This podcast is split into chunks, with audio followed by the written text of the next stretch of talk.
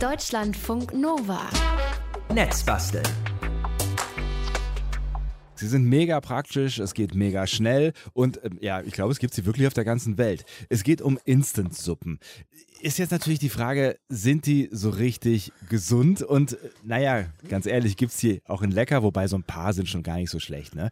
Das hat sich unser Netzbastler Moritz Metz gefragt und ähm, hat sich selber eine Challenge gestellt, nämlich die perfekte Instant-Suppe. Und die basteln wir, ich mache Anführungszeichen, heute im Netzbasteln. Moin Moritz. Hallo Sebastian. So, auf den Packungen steht ja gerne mal irgendwie Packungsinhalt mit kochendem Wasser auffüllen, drei bis fünf Minuten ziehen lassen, äh, umrühren, fertig. Also ist eigentlich ziemlich praktisch, ja. Ähm, wie findest du das? Welches Verhältnis hast du so zur Instant-Suppe? Ja, also ich liebe Suppen insgesamt und auch die Idee, schnell mal was zubereiten zu können im Homeoffice, wenn man nicht so viel Zeit hat oder wie auch immer. Aber ich mag nicht so gerne diese 50-Cent-Tütenteile. Es gibt mhm. sie als viereckige Packungen im Kiosk oder Asialaden, kennt jeder, mit getrockneten Nudeln drin, Pulver und eventuell etwas Würzöl. Mhm. Ich habe vorhin mal äh, nochmal welche gekauft und probiert. Ja, also das war eigentlich dann Ramen Black Garlic, ganz okay. ja.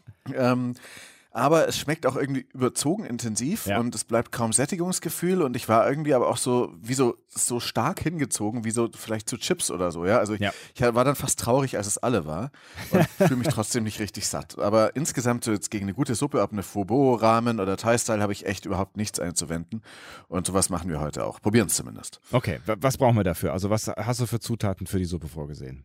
Ja, also ich würde mal grob jetzt so die Bestandteile einer Instant-Suppe, die wir heute machen, in vier Bestandteile aufgliedern. Einmal ja. die Brühe, also das, was die Würzigkeit gibt, das kann eine selbstgemachte oder auch eine gekaufte Brühenpaste sein, die man da reinmacht. Dann äh, braucht man das Gemüse als Einlage, wie mhm. man auf Deutsch sagt. Dann nehmen wir Möhren und ähm, Frühlingszwiebeln habe ich jetzt hier schon mal und schneide auch gerade die Möhren. Ich versuche jetzt beim Reden mir nicht die Finger zu verletzen. Ich habe es auf jeden Fall gerade schon mal geschält. Paprika habe ich auch noch dazu. Man kann auch die Möhren raspeln oder auch gefriergetrocknet verwenden. Ähm, dazu später. Und dann gibt es natürlich so Toppings, so sowas Crunchiges. Man könnte da jetzt jetzt Tofu drauf machen, Fleisch, ähm, Röstzwiebeln oder so. Man muss mhm. halt nur sehen, ähm, dass das dann sich auch eine Weile hält in dieser Instant-Suppe, dass man sie ja, man bereitet die ja dann eben nicht sofort vor. Mhm. Und dann kommen schließlich noch die Nudeln dazu natürlich. So.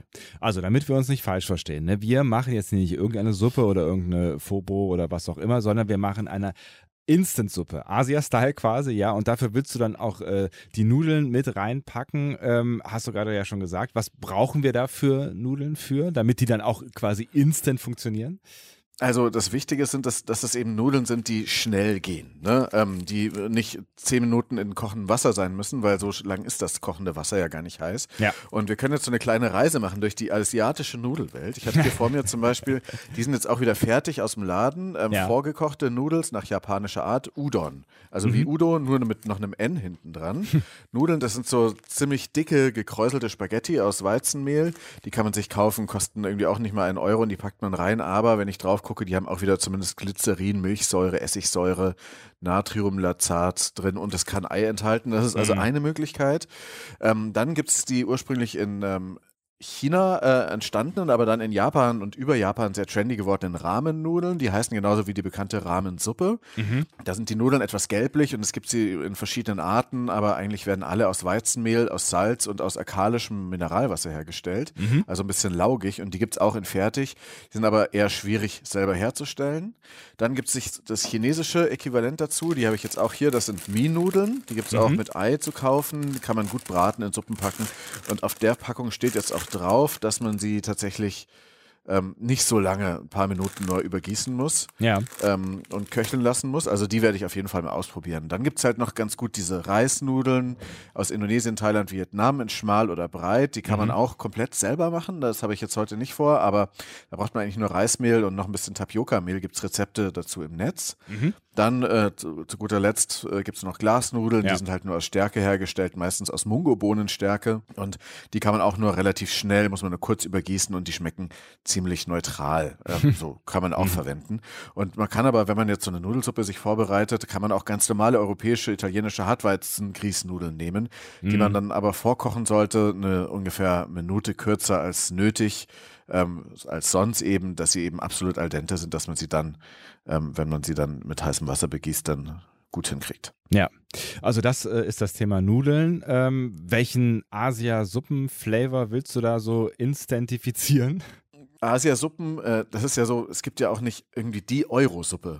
Man kann ja bei Eurosuppen eine norwegische Fischsuppe meinen ja. und man kann die schwerlich vergleichen mit einer deutschen Kartoffelsuppe oder einer Schweinskopf-Sülzensuppe oder einer ungarischen Gulaschsuppe mhm. oder einer italienischen Minestrone oder so. Ja, verstanden. Das sind ja ganz unterschiedliche Styles und mhm. so ähnlich ist es bei denen auch. Und am liebsten würde ich japanische Ramen äh, machen, weil ich die selber gerne auch essen gehe und weil Ramensuppen sind auch der Ursprung der klassischen Instant-Suppen überhaupt. Mhm. Ramen ist aber auch so eine Wissenschaft mit sehr, sehr vielen verschiedenen Rezepten ähm, und verschiedenen Brühen und Vorbrühen und Würzvarianten, entweder auf Miso oder auf Salzbasis oder die Brühe ist dann entweder mit Schweineknochen gekocht oder mit Hühner Hühnerfleisch. Ich wollte das jetzt auf jeden Fall vegetarisch machen hier, mm. mindestens. Und ähm, deswegen versuche ich jetzt dann doch ein bisschen so eine asiatische Fusion-Suppe. Das ist mir ein bisschen peinlich. ähm, also das, was man sich halt so unter so einer Asiasuppe irgendwie vorstellt, was wahrscheinlich auch einfach so in diesen Packungen drin ist. Mm. Ähm, aber ich versuche dann noch eine mit einfach nur auf Miso-Basis und dann Rahmennudeln und werde dann mal gucken, ob das auch funktioniert, weil eigentlich sollte es dann schon in Richtung Rahmen gehen. Also Rahmen ist, äh, sind der Ursprung der klassischen Instant-Suppen. Man könnte sagen, die sowas Ursuppe, wie die, die Ursuppe. Ja, finde ich schön, ja. Ähm, seit wann gibt es fertige Suppen eigentlich? Äh, also was, was, was ist denn das für ein, für ein Business? Also äh, eigentlich kann man sagen, Fertigsuppen gehören zu den ältesten Fertiggerichten, die es überhaupt gab, seit vielen Jahrhunderten schon. Da gibt es dann so Vorläufer wie Pemmikan oder Bortsch. Das ist eine Art Trockenfleisch von nordamerikanischen oder kaukasischen Steppenbewohnern. Die haben das Fleisch so getrocknet, dass sie es halt dann später im warmen Wasser wieder einlegen konnten mhm. und dann verzehren konnten. In Deutschland sind Fertigsuppen aber auch schon seit 100 Jahren am Start, auch so im militärischen Bereich. Da gibt es dann so Leguminosenmehl von Julius Maggi. Maggi mhm. ist ja auch so ein Name, ne? Brühwürfel, Erbswurst gibt es und Fleischextrakt und so. Und diese Instant-Nudeln asiatischer Style wurden Ende der 50er Jahre in Japan auf den Markt gebracht als Fertigrahmen mhm. eben. Und da war die große neue Erfindung, für die es sogar ein Museum gibt, dass die Nudeln industriell in Öl dehydriert wurden. Also die wurden sozusagen getrocknet und haltbar gemacht in heißem Öl. Mhm. Und heute sagt man ja zu diesen Instant-Suppen oft Yum-Yum-Suppe, obwohl das eigentlich so ein Markenname ist wie Tempo oder Föhn. Mhm. Also eigentlich ist es einfach ein großer Hersteller, so der Weltmarktführer, ein Konzern aus Thailand.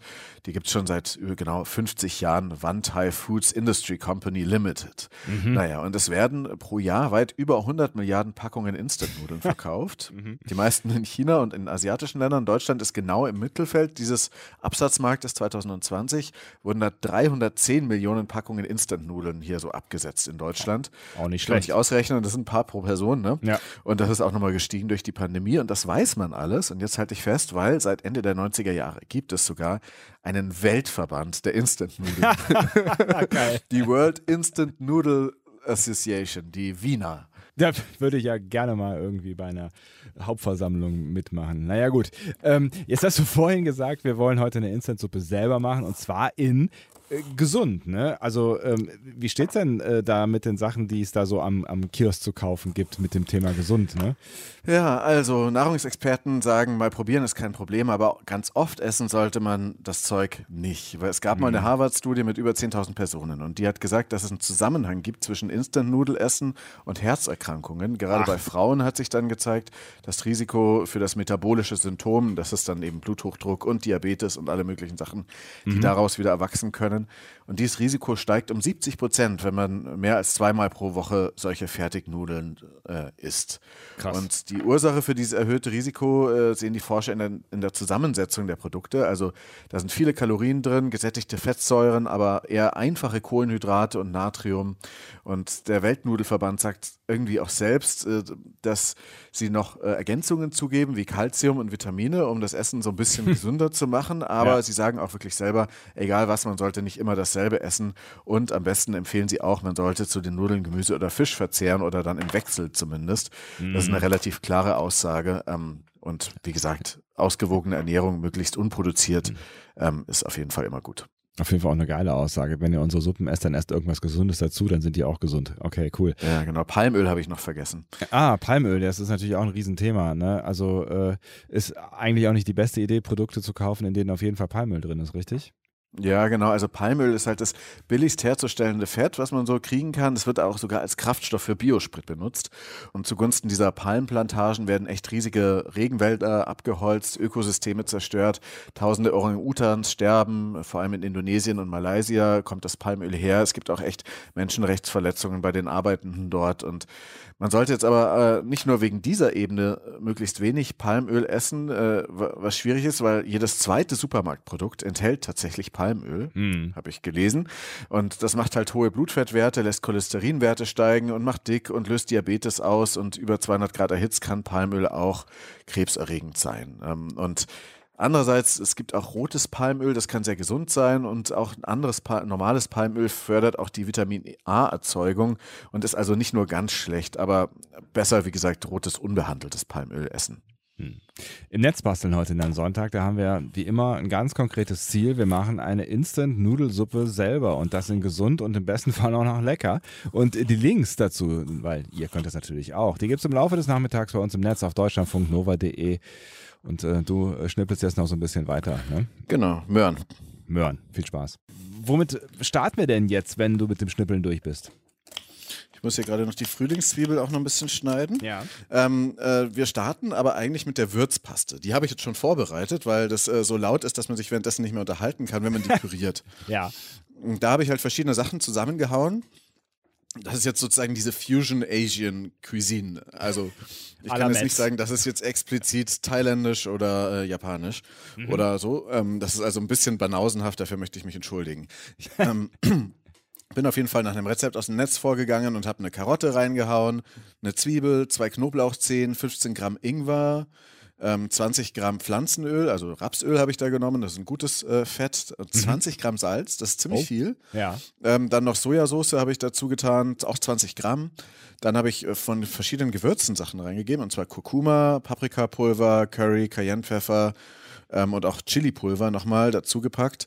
Ähm, und dann auch noch ähm, Koriander reingepackt und das Ganze dann schön ähm, mit dem Pürierstab püriert. Diese ähm, Brühe ist jetzt vor mir und die riecht schon echt sehr gut. Genau, Sesamöl habe ich auch noch ein bisschen rein und so schwarzen Sesam. Mhm. Der ist aber alles verschwunden. Das ist jetzt hier so eine bräunliche Konsistenz und wenn ich da mal gerade ähm, die Frühlingszwiebel reinstecke, um sie dann mm, mm, als Gabel zu verwenden, dann reicht ganz wenig davon, weil das unglaublich Oh, äh, intensiv schmeckt auch ja. scharf ja. und aber eben auch salzig. Das soll das Ganze gut konservieren. Deswegen hält es sich das dann auch einige Zeit im Kühlschrank, diese Paste, weil die kann man ja nicht mit einer Instantsuppe dann aufbrauchen, sondern da braucht man, kann man ziemlich viel davon zehren. Klar.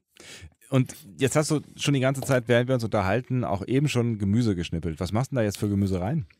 Also was ich jetzt hier habe, sind einerseits eben diese Möhren, die habe ich jetzt in lange, dünne Streifen geschnitten. Insgesamt ist es wichtig, dass man halt ähm, Gemüse nimmt, was ähm, auch dann so halbgar schon verzehrbar ist. Also es sollte jetzt nicht sein, was sozusagen ähm, zwei Stunden dann noch im Wasser liegen muss oder eigentlich gekocht werden muss, dass es dann ja. fertig ist, sondern Gemüse, was so auch schmeckt. Und da habe ich mich jetzt einfach für Möhren und für Paprika entschieden. Das schneide ich hier in so kleine Streifen, die dann auch nicht so dick sind. Das heißt, dass die dann auch nicht äh, total die Suppe wieder kalt machen, wenn das Ding aus dem Kühlschrank kommt und dann mit heißem Wasser übergossen wird, hm. sondern dass sie dann weniger Volumen haben ähm, und von heißem Wasser umringt werden. Verstehe. Ähm, und ähm, es gibt auch noch eine andere Möglichkeit, da bin ich aber noch, noch, nicht ganz sicher, ob das gut funktioniert. Und zwar, man kann ja ähm, Gemüse auch gefriertrocknen. Ah, okay. Äh, also quasi schon so ein bisschen wie dann in der richtigen Instant-Suppe, die man kaufen kann. Wie funktioniert denn das? Also wie, wie macht man das Gefriertrocknen? Genau, also in der Industrie wird Gemüse tatsächlich in wenigen Minuten schockgefrostet mhm.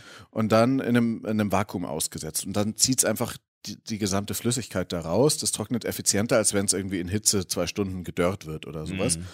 Und was getrocknet ist, kann dann eben nicht so schnell verderben und deswegen passt es dann da gut in diese Suppe rein, wobei oft ja auch einfach nur so eine Brühe dann mit dabei ist, wo das dann so klein gehäckselt wurde. Ne? Mhm. Man kann sich auch so Gefriertrockengeräte kaufen für 2000 Dollar aufwärts. Wow. Aber es gibt auch so eine einfache DIY-Variante, die ich gerade ausprobiere und ich bin mir nicht sicher, ob sie funktioniert, muss ich ehrlich gesagt sagen. Mhm. Ich habe schon vor einigen Wochen ähm, Möhren und Paprika einfach in kleine Würfelchen geschnitten und ähm, sie dann eben ins Eisfach. Bei minus äh, 18 Grad ist das, glaube ich, in diesem Eisfach äh, gepackt. Hm, so Standard. Ja. Danach sollte die Flüssigkeit raussublimiert sein. Das heißt, das ist quasi, äh, die Flüssigkeit verdunstet dann trotz dieser Kälte. Mhm. Und dann sollte man es äh, luftdicht in Plastiktüten verpacken, ähm, um das Ganze dann wirklich trocken zu halten. Mhm. Ich habe jetzt allerdings diese Tupperbox, in der das Ding offen lag im Eisfach, echt ziemlich lange, ähm, rausgeholt und merke jetzt gerade, dass dass doch irgendwie eine gewisse Feuchtigkeit immer noch enthalten ist. Und ja. ähm, ich weiß nicht, ob das jetzt nur irgendwie wieder Feuchtigkeit ist aus dem Raum oder ob das irgendwie vom Auftauen kommt.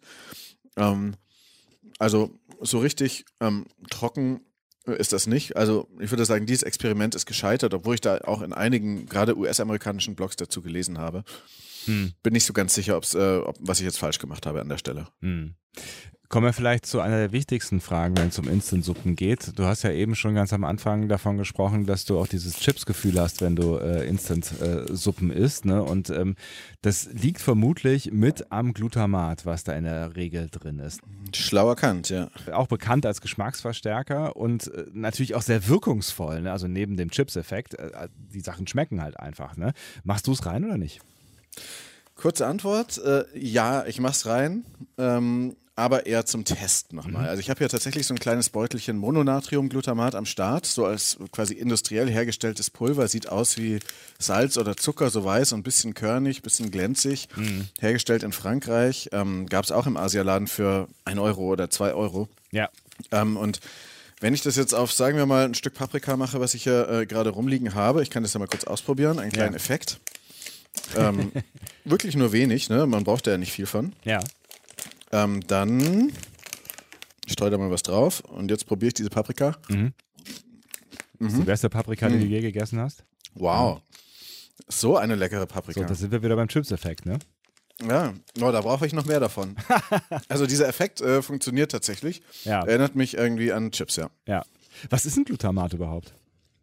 Mm, das ist eigentlich eine Aminosäure, die in allen proteinhaltigen Lebewesen und Lebensmitteln steckt. Mhm. Denn ähm, Glutamat ist eigentlich ein natürliches Produkt. Ähm, aber was ich hier als äh, Pulver habe, ist eigentlich chemisch dazu identisch. Und Freigesetzt wird es dann äh, aus diesen Lebensmitteln, die man so hat, durch Garen, Trocknen oder Fermentieren. Mhm. Durch Fermentieren wird es auch industriell hergestellt und es hat eben eine geschmacksverstärkende Wirkung. Du kennst mhm. wahrscheinlich das Wort Umami. Ja, ich gucke gerne Kochsendungen. Da ist Umami ja immer ein ganz äh, wichtiger, äh, eine ganz wichtige Geschmacksrichtung. Ne? Genau, das ist eben eine Geschmacksrichtung und zwar die fünfte. Neben süß, sauer, bitter und salzig ist Umami die fünfte Geschmacksrichtung, mhm. offiziell ähm, als solche anerkannt.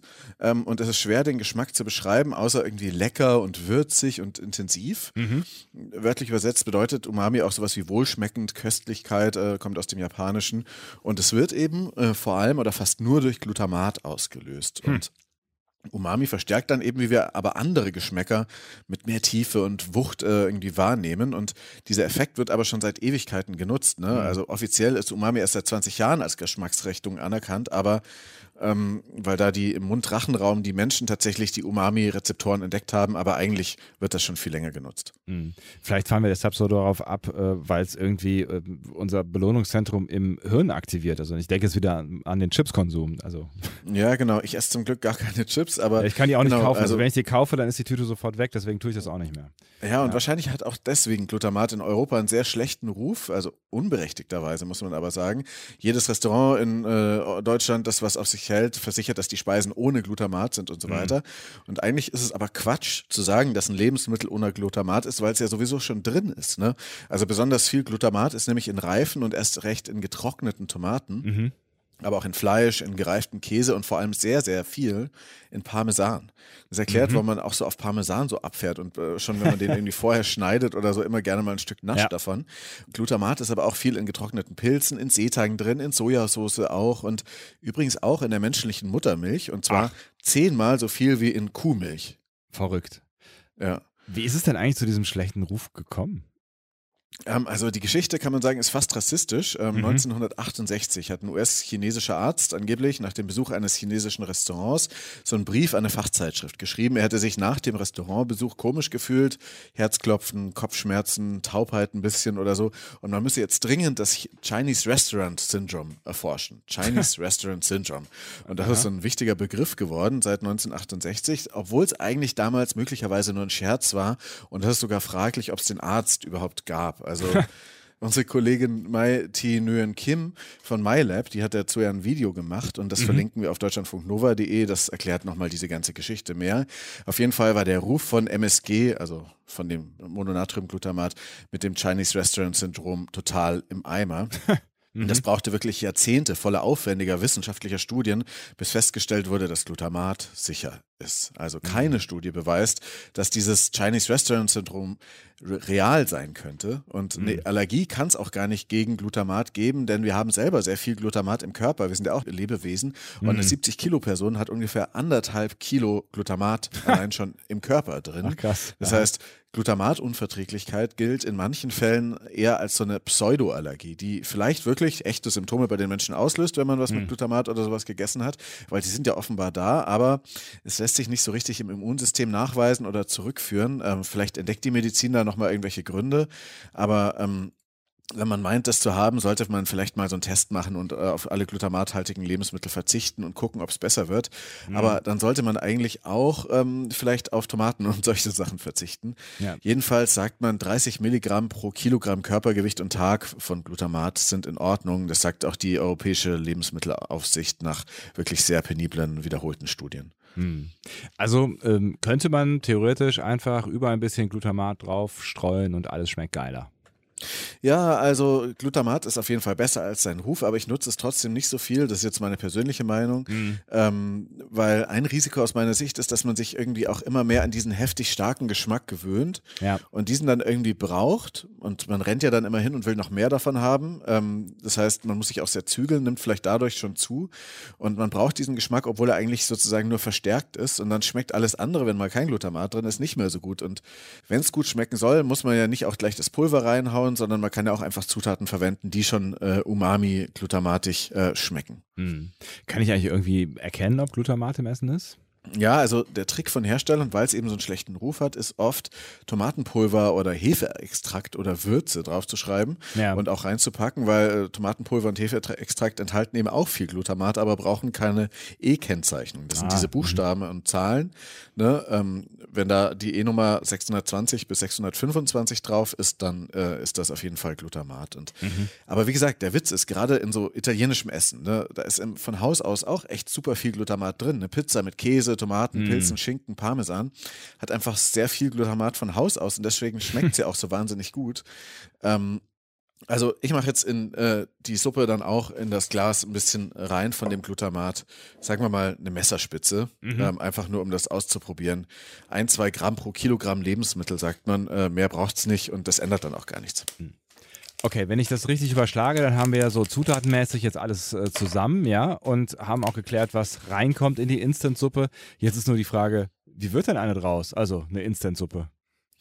Ja, ähm, ich mache das jetzt alles in ein Schraubglas. Also das sind ganz schöne Schraubgläser. Ich finde es jetzt nicht perfekt zum Essen, aber ich werde es jetzt mal darin machen. Mhm. Das hat so ein bisschen so was Hipstermäßiges, zumindest hier in Berlin oder Köln sind viele von diesen Dingern dann ähm, also äh, viele Cafés servieren einem alles nur noch in Schraubgläsern, das finde ich irgendwie albern. So, ich mache jetzt da mal Nudeln rein.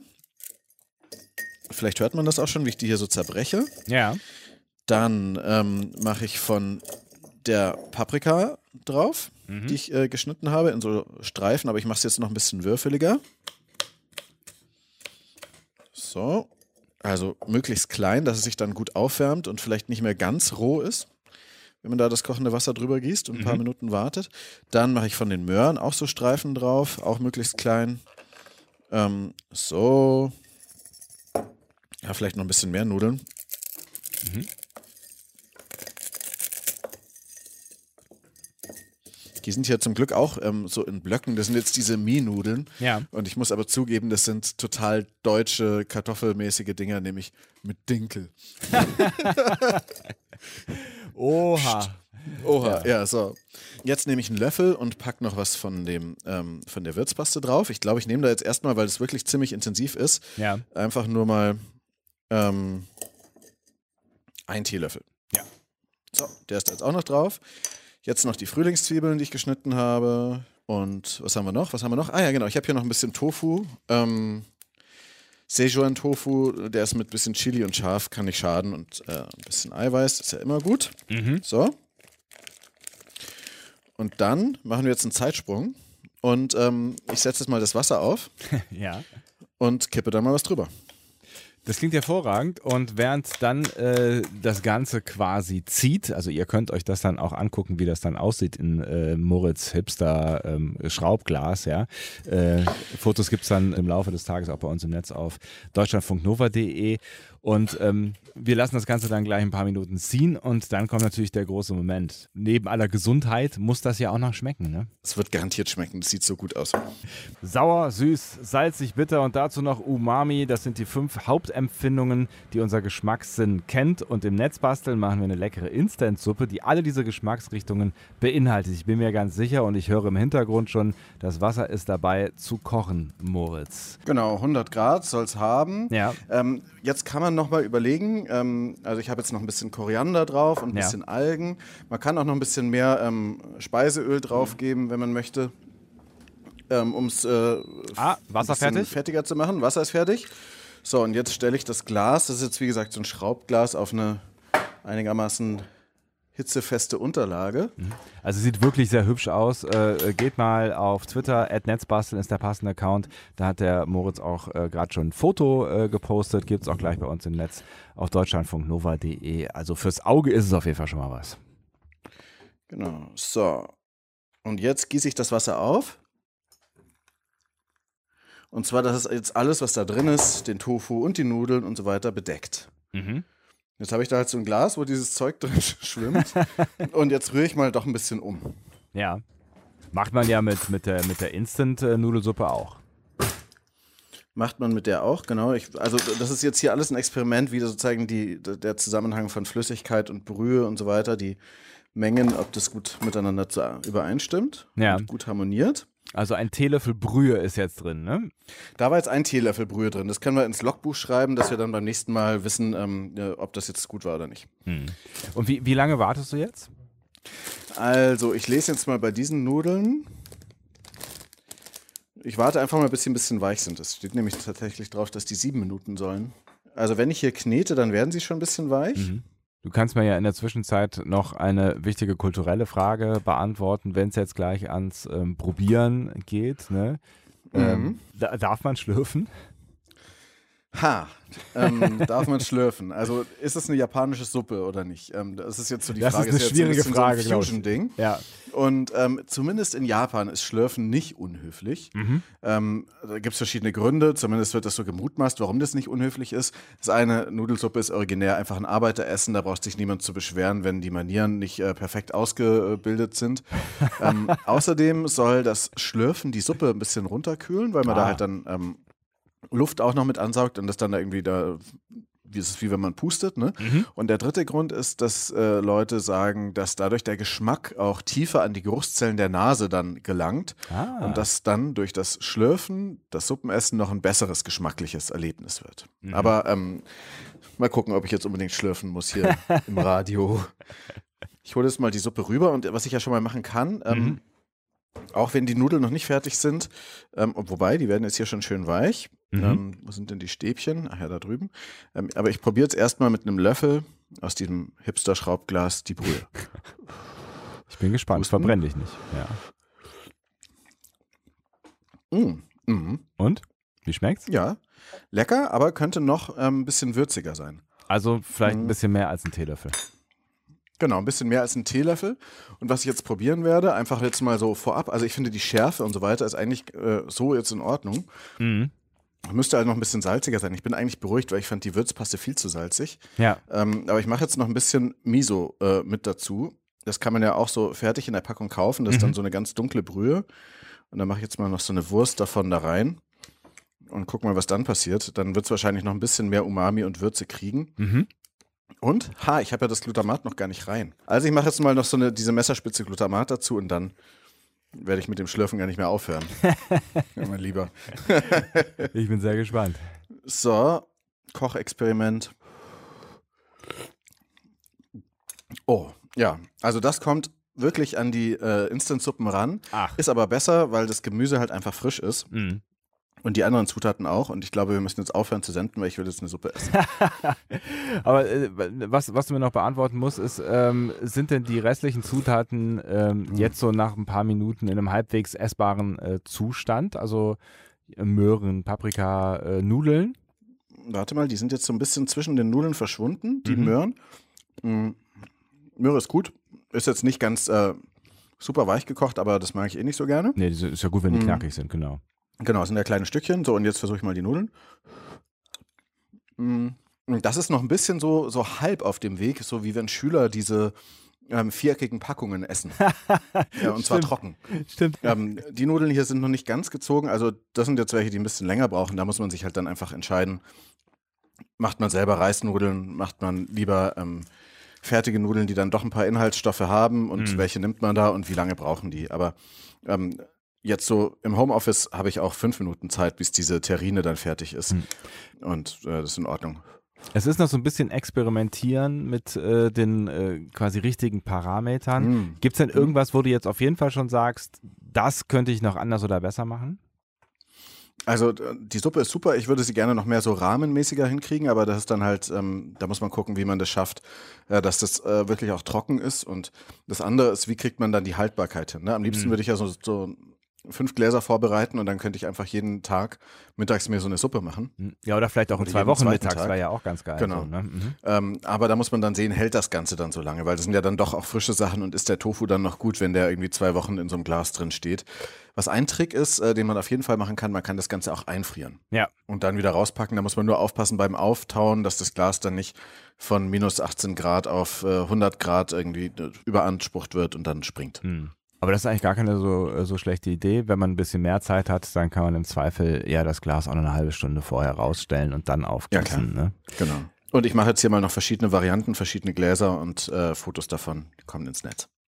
Und zwar einmal at Netzbasteln auf Twitter, da kriegt er die Bilder gleich um die Ohren gehauen und das Ganze gibt es dann auch mal bei uns im Netz im Laufe des Nachmittags auf deutschlandfunknova.de inklusive der wichtigsten Links, bei denen sich Moritz auch bedient hat, weil ihr könnt es nämlich auch DIY Instant Suppe machen. Genau das haben wir heute gemacht in Netzbasteln 168 und äh, Moritz hört schon gar nicht mehr auf zu essen. Äh, guten Hunger. Genau. Wieder. Und ihr könnt es auch, ist wirklich einfach. Danke, Moritz. Gerne. Tschüss. Deutschlandfunk Nova. Dein Sonntag. Jeden Sonntag ab 9 Uhr. Mehr auf deutschlandfunknova.de.